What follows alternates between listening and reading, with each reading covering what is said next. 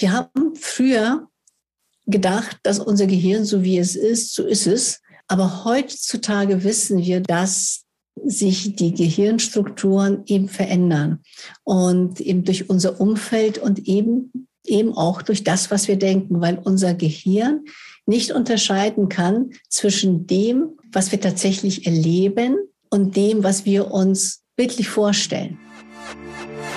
Herzlich willkommen zum Bookberry Podcast. Ich bin Sarah Weiß und bei mir zu Gast ist heute Dr. Annette Jasper. Sie ist ganzheitliche Zahnärztin, Ayurveda-Medizinerin, Gründerin der Muskana Akademie und Host des Blog und Podcast Deine Gesundheit machst du selbst.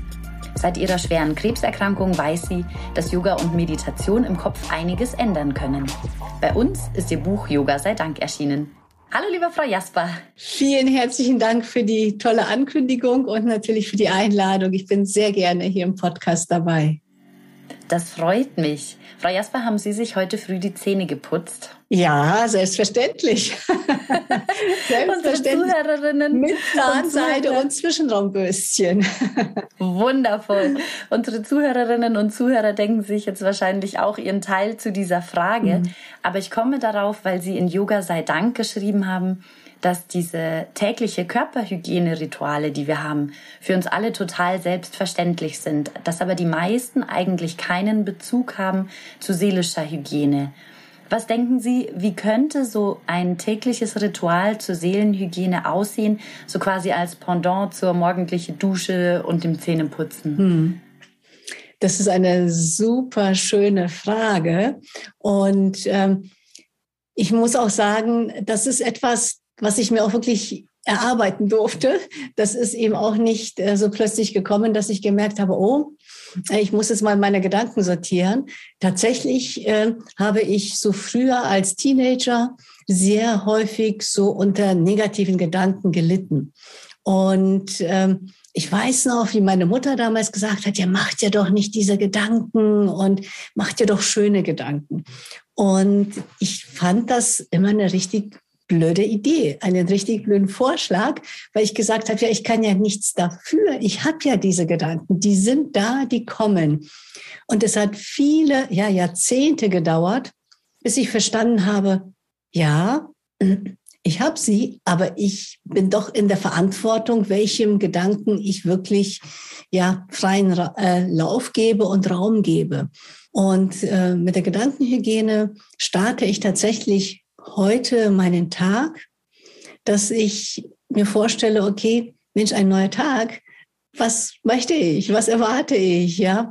Ähm, und so dieser Satz, die geschieht nach deiner Vorstellung oder nach deinen Erwartungen, den dürfen wir, glaube ich, ziemlich äh, wörtlich nehmen.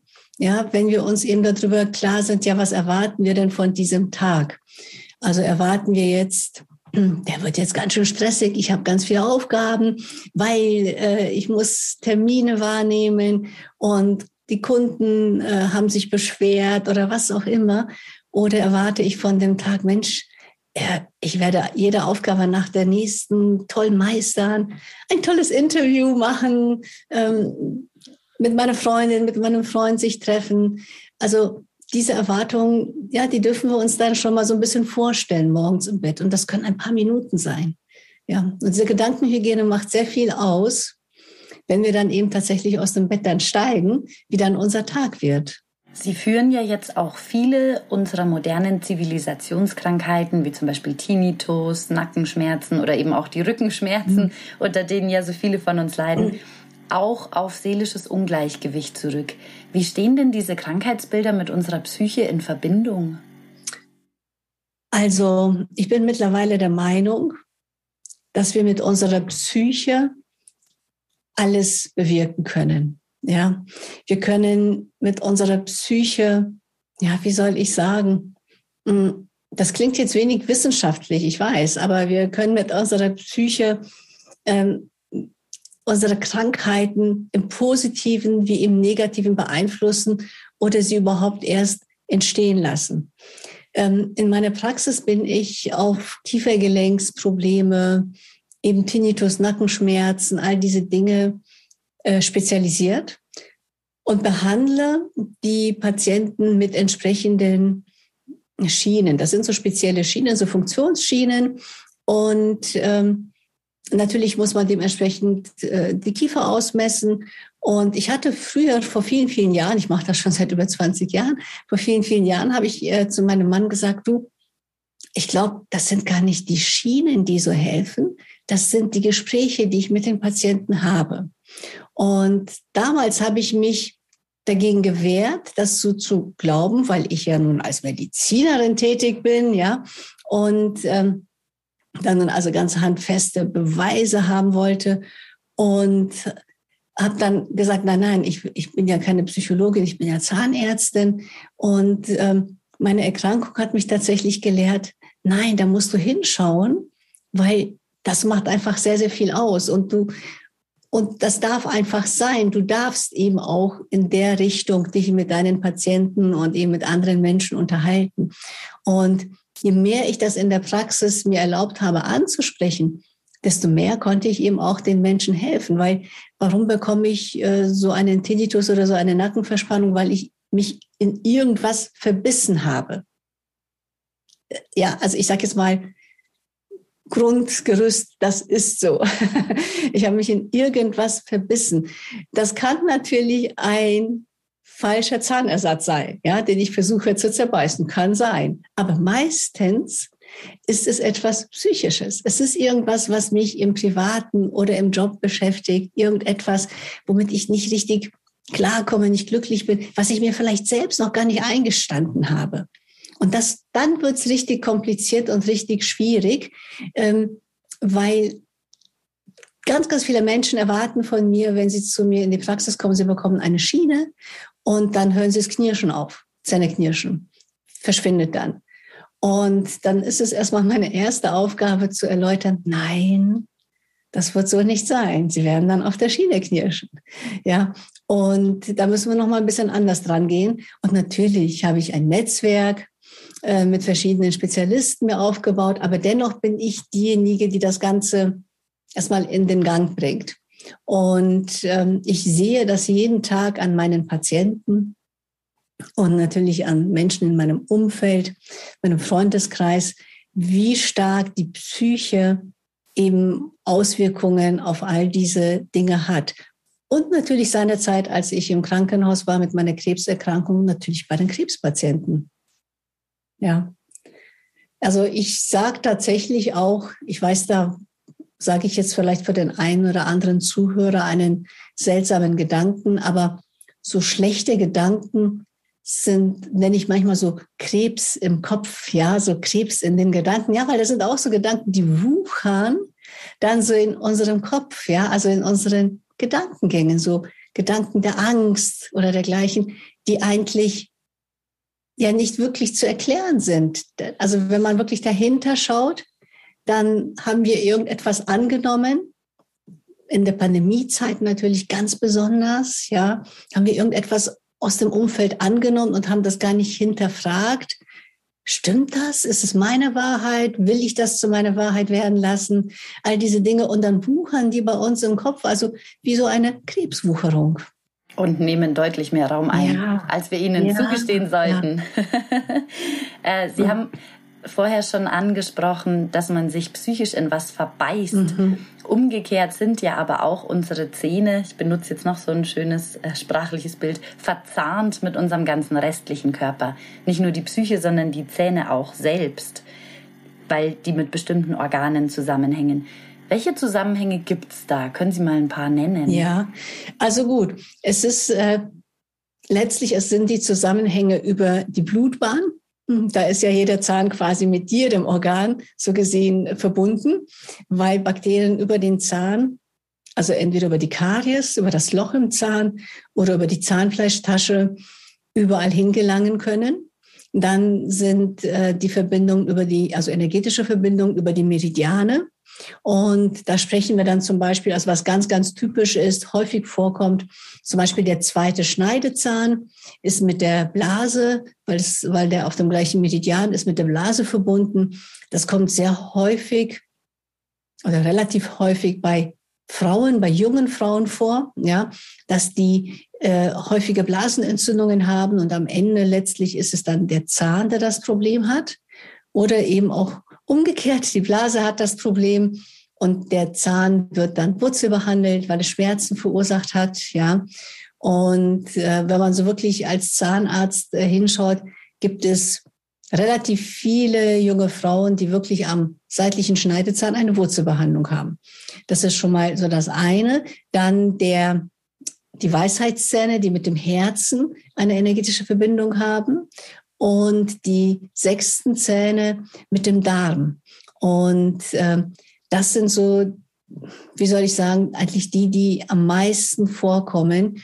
Und äh, Darmprobleme und Zahnschmerzen oder Zahnfleischprobleme, das ist auch etwas, was ja natürlich an der Tagesordnung in einer Zahnarztpraxis ist. Das ist ganz interessant, weil aus meinem konventionellen Zahnarztumfeld kenne ich solche Zusammenhänge nämlich überhaupt gar nicht.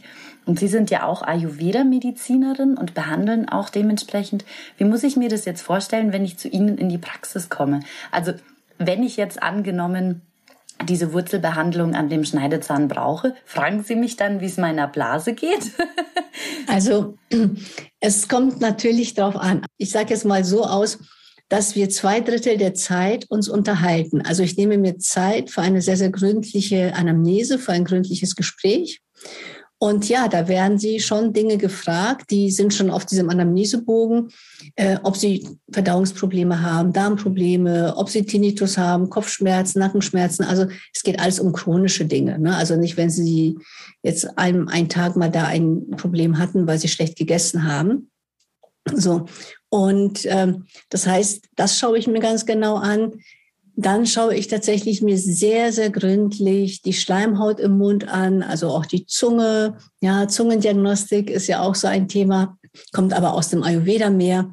Und äh, übrigens, wenn sich jetzt ein Schnarchgeräusch hört, weil ich merke gerade, mein Hund fängt an zu schnarchen. Ich wecke sie gerade mal. die liegt hinter mir. Dann bin ich nicht das, sondern dann ist es die Shiva. Willkommen, Shiva. Genau.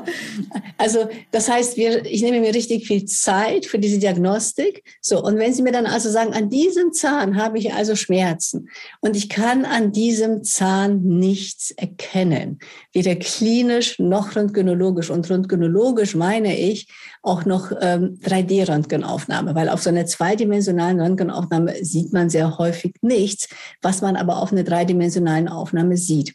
Natürlich kann man dann also die Kollegen, die Elektroakupunktur machen, das mache ich jetzt nicht, aber die Elektroakupunktur machen, die könnten da dann auch noch äh, testen, ob der Zahn ein Problem hat. Also da gibt's äh, dann auch noch andere Verfahren. Ich mache ähm, so auch Testverfahren vor, um herauszufinden, wie viel Gifte ein toter Zahn ins Gewebe abgibt, weil tote Zähne geben immer Giftstoffe in den Körper ab. Die Frage ist natürlich nur immer so des Gleichgewichts, ja, ähm, wie alles im Leben. Und ähm, aber nun kommen sie ja nun nicht mit einem wurzelgefüllten Zahn, sondern einfach mit einem Zahn, der ihnen wehtut. Und dann ist es ganz, ganz häufig, wenn der Zahn also vollkommen unauffällig ist für einen Zahnarzt, dass sie vermutlich, das ist dann das nächste, was ich mir natürlich anschaue, die Muskulatur, dass sie da vielleicht gepresst haben an dem Zahn. Ja, und der Zahn überbelastet gewesen ist. Aber wenn auch das nicht der Fall ist, dann komme ich auf ihre Blase ja, und, und befrage sie dann danach. Also ich sage mal so, ich gehe da ganz pragmatisch vor. Es ist jetzt auch nicht ähm, etwas, was wir irgendwie, ich sage jetzt mal, auspendeln, ausmeditieren oder sonst irgendwas. Nein, ich gehe da schon ganz wissenschaftlich und ganz pragmatisch vor und checke ab. Das, das, das, das. Und was ich nicht sehe, kann ich ja nicht behandeln. Genau, wie setze ich noch Ayurveda ein? Ayurveda setze ich eben genau so ein, dann eben bei den Muskelverspannungen. Und ganz, ganz groß ist Ayurveda natürlich in der Parodontologie oder in der Ausleitung von Giften. Und die Parodontologie, also Zahnfleischprobleme jeglicher Art, Zahnfleischentzündung, also die Parodontose, die Parodontitis ist ja eine Entzündung des Zahnhalteapparates, also eine Knochenentzündung. Und da geht es ganz viel um Gifte, die im Körper auch sind, die auszuleiten sind. Und da hilft uns natürlich die Ayurveda-Medizin sehr. Ganz abgesehen auch von den Salben, die man herstellen kann. So ist ja dann ja auch Muscanadent entstanden, also meine, äh, meine Zahnpflegeprodukte. Und ähm, also da nutzen wir das sehr, sehr viel. Also nicht bei einer normalen Füllung oder bei einer Krone. Da, da ist einfach nur Reparaturmedizin. Was verstehen Sie denn unter Gesundheit? Gesundheit, ich glaube, da gibt es einen, äh, auch eine sehr, sehr gute ähm, Erklärung, äh, die ich mal gehört habe. Aber es ist auf jeden Fall, ja, es ist das, ja, das, das Gleichgewicht zwischen Körper, Geist und Psyche. Es ist, ähm, ja, das, das, das Gleichgewicht im Miteinander, also zwischen den Menschen in, in der Welt, also das, dieses, ja, das Wohlfühlen eigentlich, das Wohlfühlen auf jeglicher Ebene. Also nicht in, im Sinne von Wellness, sondern im Sinne von, ja, ja, Wohlstand fällt mir da als Begriff ein, aber Wohlstand wird häufig so in Zusammenhang mit Finanzen genannt. Aber Wohlstand, das Wort bedeutet für mich, ich stehe wirklich im Wohl. Ja, und ich kann mich ja nur wohl fühlen, wenn ich auch gesund bin. Und es gibt ja, äh, viele sagen auch, ja, wenn du krank bist, hast du ja nur einen Wunsch. Du möchtest gesund werden. Und wenn du gesund bist, hast du ganz, ganz viele Wünsche. Und äh, ich finde, der Wohlstand sagt eigentlich alles aus, ne, weil man dann einfach wirklich mit beiden Füßen auf dem Boden sich seiner selbst bewusst ist und ja, im Wohle ist, im Wohle mit den Mitmenschen, mit der Natur, mit sich selbst, mit sich selbst im Reinen. Toller Begriff, ne? mit sich selbst im Reinen sein. Ja, Sie haben ja auch nach Ihrer eigenen schweren Krebserkrankung für sich den Satz, deine Gesundheit machst du selbst als Motto etabliert. Was verstehen Sie darunter? Du kannst selbst ganz, ganz viel tun. Erst einmal, indem du anfängst, diese Gedankenhygiene zu betreiben. Ja? Und du kannst äh, Chemotherapie bekommen und dir vorstellen, wie schlimm das alles ist und einfach traurig sein. Du kannst dir aber auch vorstellen, so wie ich das damals gemacht habe, dass dieses Mittel wirklich das Mittel gegen die Krebszellen ist und die auf ist, ja, also quasi deinem Körper hilft, dagegen vorzugehen. Und auf diese Art und Weise meine ich, dass deine Gesundheit machst du selbst. Du bist selbst verantwortlich. Was richtig, richtig viel, viel bringt, ist einfach, ja, wie man im Ayurveda sagt, Pranayama, also dieses Durchatmen, die Zellen mit Sauerstoff versorgen, mit richtig viel Sauerstoff versorgen. Und es klingt aber in vielen Köpfen zu einfach, um wahr zu sein klingt wirklich sehr banal. Wir atmen ja sowieso den ganzen Tag. Ja, ja. Die Frage ist, wie und was, ja. Sie haben ja in Ihrem Buch auch ein Glaubensbekenntnis für sich selbst formuliert und ich möchte das gern vorlesen, weil ich das total beflügelnd finde. Das geht folgendermaßen. Ich glaube an mich selbst. Geht nicht, gibt's nicht. Und kann ich nicht, liegt tot daneben. Was ich nicht kann, das lerne ich. Und wenn es bislang noch keiner geschafft hat, dann bin ich die Erste. Denn dies ist mein Leben, hier bin ich der Chef. Die Welt und die Menschen brauchen mich, ich bin vollkommen. Denn ich bin ein Teil von Gott, ein Teil vom Ganzen. Und ich erwarte nur das Beste vom Leben. Tun Sie das? Ich bemühe mich. Es gelingt mir nicht jeden Tag und nicht in jeder Stunde. Aber vielen Dank für die Erinnerung. Ich bemühe mich, ja. Also es ist eine, für mich ist es eine, eine Mischung aus christlichem Glauben, Glauben an sich selbst und ja, ich sage jetzt mal westlicher Medizin und Selbstschutz. Ich habe immer schon gesagt, also ich glaube an das Gute, an das Gute in jedem und an das Gute in mich. Ja, und wenn das Gute ja auch in mir ist, dann glaube ich ja auch an mich. Und so ist dieser Satz äh, dann entstanden. Und als ich ähm, so schwer erkrankt bin, waren meine Kinder ja noch relativ klein. Mein Sohn äh, war, genau, mein Sohn war sechs, sechs, sieben, kurz vor sieben und meine Tochter war 13. Und ähm, das war schon sehr hart für die Familie.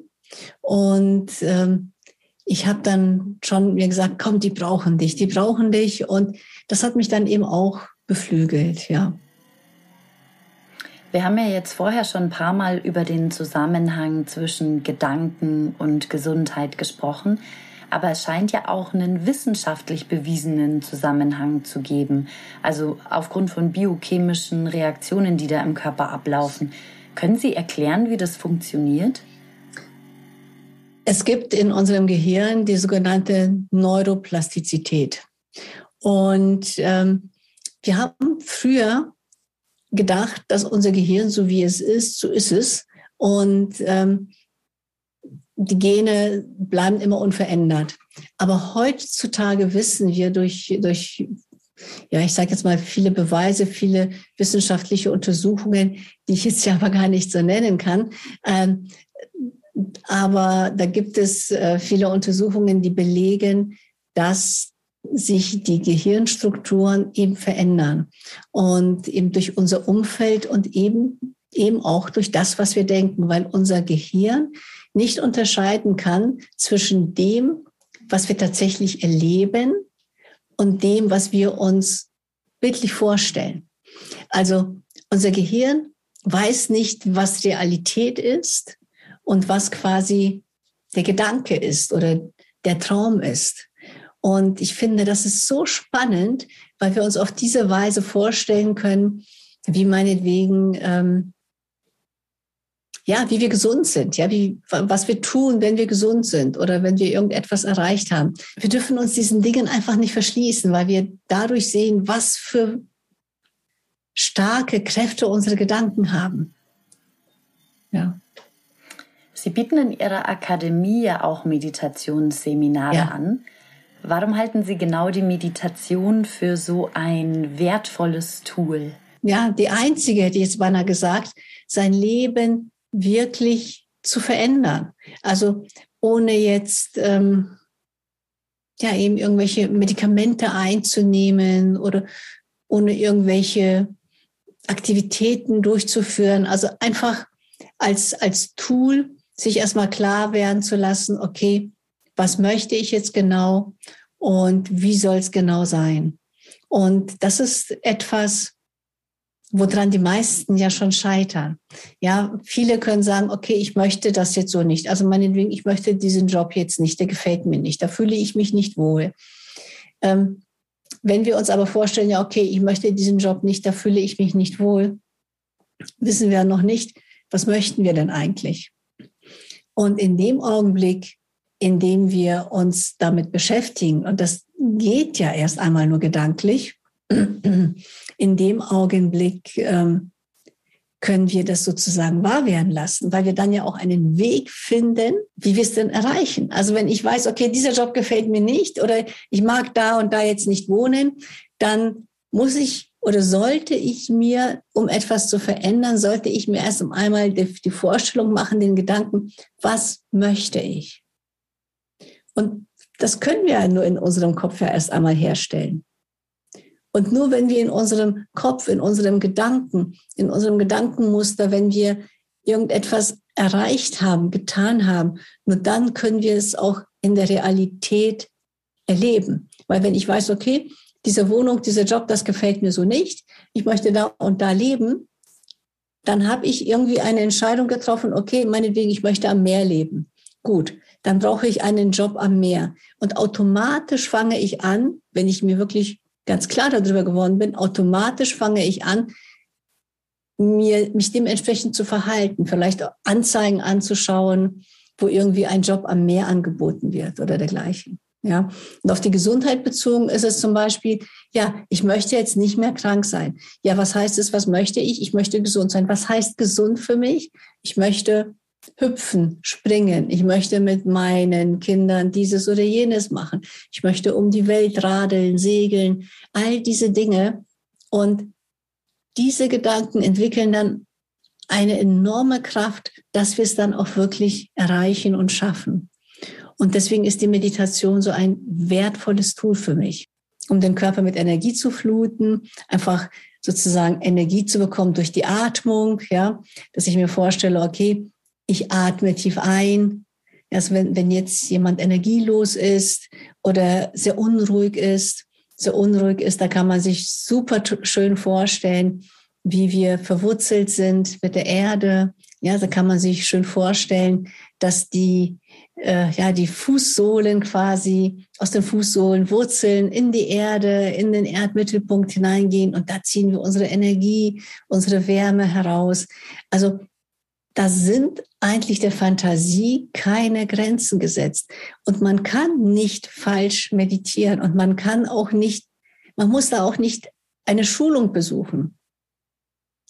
Und das ist zum Beispiel auch etwas, wo ich wirklich jedem sagen möchte, mach es einfach so, wie du möchtest. Ob du jetzt dem Universum oder deiner inneren Weisheit, deiner Bauchstimme eine Frage stellst oder dem lieben Gott oder wie auch immer du das nennen möchtest, ob du eine Frage stellst oder ob du einfach sagst, okay, ich beruhige mich, ich komme zur Ruhe, ich hole mir Energie durch die Atmung oder durch die Wurzeln. Ich hole mir Impulse, indem ich mich öffne, indem ich mir vorstelle, sozusagen, dass mein Kopfchakra sich öffnet und feine Verwurzelungen ins Universum hineingehen. Da gibt es so viele Möglichkeiten und es gibt nichts, was irgendwie lächerlich, komisch oder sonst irgendwas ist, sondern unsere Fantasie ist so groß und jeder darf sie so ausleben, wie er möchte. Und wir haben ja alle diese, diese unsichtbaren Kräfte in uns. Wir haben ja vorher auch darüber gesprochen, dass Ihnen während Ihrer Krebstherapie Yoga und Meditation so eine starke Stütze waren. Und in Ihrem Buch haben Sie neben Ihrer eigenen Geschichte auch noch Geschichten von vielen anderen Menschen versammelt, die in irgendwelchen Krisen gesteckt haben und sich mit Meditation und Yoga beholfen haben. Können Sie ein paar Beispiele nennen, was das alles bewirken kann? Mhm. Also es ist so, dass ich ähm, ja, wie soll ich sagen, ich habe ja quasi durch meine Krebserkrankung das Meditieren gelernt. Und ähm, also ich hatte Yoga vorher schon praktiziert, aber ich wär, war mehr so eine so eine so eine so, so ein strammer Yogi, sozusagen so nach Zeitplan. Aus sportlichem Aspekt genau. meinen Sie? Und ich hatte ja einen Zeitplan zu erfüllen, von dann bis dann äh, Yoga, dann Kraftübungen, was auch immer. Und äh, weil mir klar war von meinem Beruf in der Zahnarztpraxis und äh, als Mama und überhaupt äh, heutzutage als eine attraktive Frau, da muss man ja auf seine Figur achten. All diese Dinge sind ja in uns Frauen ja drin. Ne? Und irgendwie das alles so in diesen Tagesablauf reinzubekommen, das, das wollen wir ja alle. Und äh, insofern war Yoga natürlich für mich eine Sportart quasi. Und natürlich habe ich mich da auch ein bisschen entspannt bei, ganz klar, aber ich habe nicht meditiert in dem Sinne. Und als ich der, im Krankenhaus lag, äh, ich wurde ja mehrfach operiert, konnte ich meine Übungen gar nicht durchführen. Ich konnte meine Asanas nicht durchführen. Und so komisch das klingt, aber das war schon auch schlimm für mich, äh, weil ich mich irgendwie so unbeweglich natürlich gefühlt habe. Und es kam eines Tages dann eine Physiotherapeutin zu mir, was auch immer die wollte, weiß ich gar nicht, aber die hat gemerkt, okay, sie kann mit mir gar nichts anfangen. Und dann hat sie mit mir geatmet. Und ich fand das ein bisschen komisch. Aber herrlich. ja, ja. Was anderes konnte ich gar nicht machen als atmen. Ich lag einfach flach eine Plunder da und äh, mein Bauch war mehrfach aufgeschnitten worden und ja, und dann ging nichts anderes. Und dann hat sie gesagt, ja, okay, also die Hand hier auf die Bauchdecke legen und spüren, wie die Bauchdecke sich hebt. Und von da an habe ich das einfach immer gemacht. Und ich bin im Krankenhaus auch immer darüber eingeschlafen.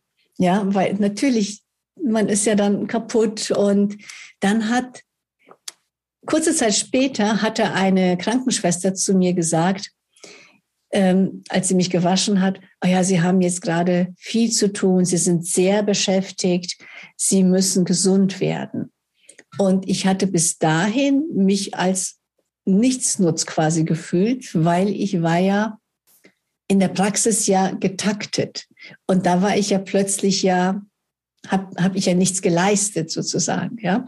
Und nun sagte die Krankenschwester zu mir, Sie haben viel zu tun, Sie müssen gesund werden. Sie sind mit der Regeneration beschäftigt, so. Und dann wurde mir irgendwie auch so augenblicklich klar, ah, das ist jetzt meine Arbeit, dieses Atmen und Regenerieren.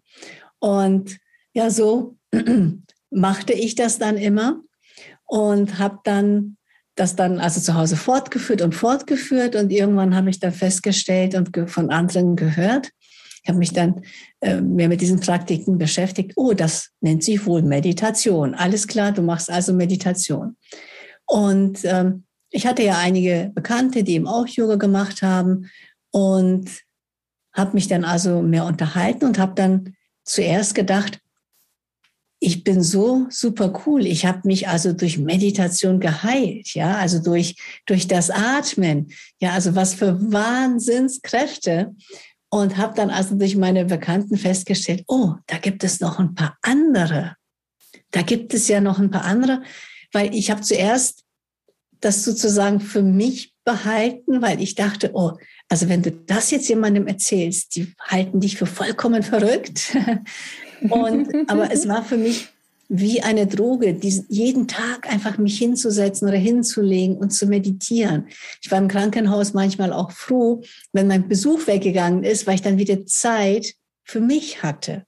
Verrückt, ne? Aber so, und dann habe ich festgestellt, oh, da gibt es ja noch mehr Menschen. Wie schön ist es, den anderen Menschen, die es nicht tun, zu zeigen, was sie alles selbst eben tun können, wie viel Einfluss sie auf ihr Leben haben. Eine weitere sehr, sehr gute Bekannte, die auch Yoga-Lehrerin ist, die hat ähm, ihre, ja, ihre Scheidung, also ihre Trennung so auf diese Art und Weise überwunden. Oder auch der Jürgen Höller. Der Jürgen Höller ist ja ein sehr bekannter Motivationstrainer in Europa. Und auch der Jürgen war, das ist jetzt Zufall, dass diese Geschichte jetzt auch noch das kommt, aber der war auch im Gefängnis gewesen und ist durch Meditation dann quasi durch diese Zeit durchgekommen. Und äh, er ist so erfolgreich und er äh, ja, wie soll ich sagen, er gibt sozusagen einen Teil sozusagen des Erfolges widmet er quasi der Meditation, also dass er dadurch diese innere Kraft, diese innere Stärke bekommt, weil er ist sehr, sehr viel angegriffen worden von Medien, von Kollegen, ja, und diese, diese, diesen inneren Schutz aufzubauen. So, ich bin gut so, wie ich bin. Ich mache das auf meine Art und Weise ich ziehe das durch, mein Ding. So dieses, ich erwarte eben das Beste, eben auf seine Art und Weise. Ja.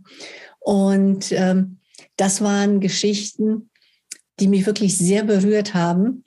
Und je mehr ich darüber gesprochen habe, umso mehr Menschen habe ich gefunden, ähm, die gesagt haben, du, ich kenne da jemand, der hat durch Meditation und durch Yoga, durch diese innere Kraft, hat der dieses oder jenes geschafft. Möchten Sie uns zum Abschluss noch eine Lieblingsstelle aus Yoga sei Dank vorlesen, damit wir ein bisschen einen Eindruck von Ihrem Buch Sehr kriegen? Sehr gerne. Ähm, ich habe, ich sage jetzt mal so, ich bin mir nicht so ganz sicher, weil es gibt viele Stellen, die ich gerne mag, aber ich lese hier einen, einen kurzen Abschnitt zur Verantwortung, eigene Verantwortung vor. Und auch das, bitte, liebe Zuhörer, ist nicht als Druckmittel gemeint, sondern als, ja, als Türöffner. Weil in dem Augenblick, in dem ich selbst viel tun kann, ja, habe ich einfach die Möglichkeiten. Es ist ja immer viel schöner, mehrere Möglichkeiten zu haben. Ich weiß, dann fällt die Auswahl manchmal auch schwer, aber ich habe dann zumindest die Auswahl und ich habe immer verschiedene Möglichkeiten, als wenn dem nicht so ist. Ja. Also, Es, ich fange mit, mal mit dem Satz an, als mein Onkologe zu mir sagte, ich arbeite gerade daran, dass Sie Ihren 50. Geburtstag erleben. Den habe ich übrigens vor zwei Jahren erlebt. Und er hat auch einen großen Blumenstrauß bekommen. Er hat diesen Satz gesagt, nachdem ich gesagt hatte, ach, Herr Professor Karthaus, geben Sie mir nicht so viel von dem Mittel, weil ich habe schon so viele Nebenwirkungen in den Fingern. Ich kann meine Finger nicht mehr spüren und ich will aber meinen Beruf weiter ausüben. Ja, und daraufhin sagte er also, ich arbeite gerade daran, dass Sie Ihren 50. Geburtstag erleben. Das sitzt. Ich gebe mich geschlagen. Die letzten Zyklen der Chemotherapie absolviere ich in der Klinik unter strenger Aufsicht. Jedes Mal zähle ich die Stunden und verlasse auf eigene Verantwortung die Klinik, sobald der letzte Tropfen durchlaufen ist. Du lebst auf eigene Verantwortung. Alles, was du machst und tust, unterliegt deiner Verantwortung. Du bist auch für deine Gedanken verantwortlich. Dies musste ich erst begreifen und lernen, wie ich meine Gedanken so lenke, dass sie mir lebensdienlich sind. Alles, was ich heute bin, ist das Ergebnis meiner Gedanken. Mache dir bewusst, alles muss von dir erst einmal gedacht werden, bevor es real werden kann. Umgekehrt bedeutet es doch, du hast eine hohe Verantwortung für deine Gedanken. Mich hat ein Beispiel von Bodo Schäfer einmal aufgerüttelt. Viele Menschen sparen Geld für schlechte Zeiten. Ja, erwarten diese denn schlechte Zeiten? Ja, sie werden schlechte Zeiten erleben, denn das ist das, was sie erwarten. Der Bookberry Podcast ist ein Podcast der Komplett Media GmbH unter der Leitung von Julia Loschelder und Verena Schörner. Mehr Infos zu unseren Büchern und Autoren gibt es auf www.komplett-media.de und auf Instagram und Facebook. Danke fürs Zuhören und bis bald.